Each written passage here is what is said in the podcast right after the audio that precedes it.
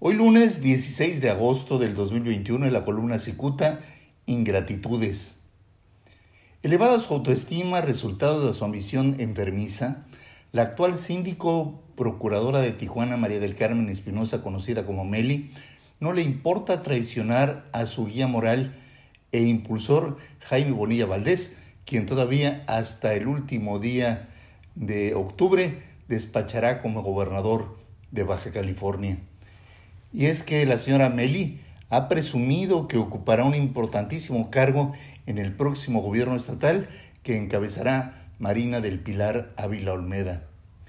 A pesar de que ya trascendieron las diferencias o desencuentros entre Bonilla y Ávila, doña Meli antepone su ambición desmedida y echa mano de la desgastada frase muere el rey, viva el rey.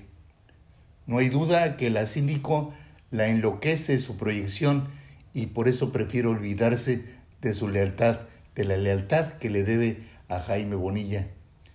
Si bien este último está saturado de cuestionamientos por su desempeño, Meli Espinosa debería mostrarse solidaria con la persona que le brindó cobijo, confianza y proyección.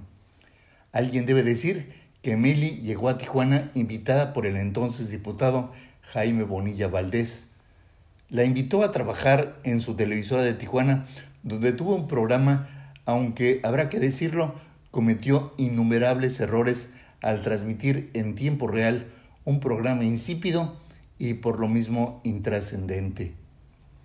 Aún con su fracaso en pantalla, Bonilla le abrió ruta para que llegara a despachar como titular de la sindicatura, donde ha dado constantes tumbos derivados de su incapacidad. Sin embargo, esta mujer tiene la autoestima tan elevada que piensa que las críticas que recibe son resultado de los sucios intereses de sus detractores e incluso de las envidias.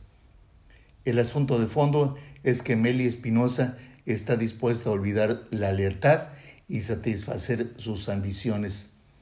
Doña Meli proyecta aprovechar la invitación de la próxima gobernadora Marina del Pilar quien no ha desmentido a quienes refieren el encontronazo de ella con Jaime Bonilla.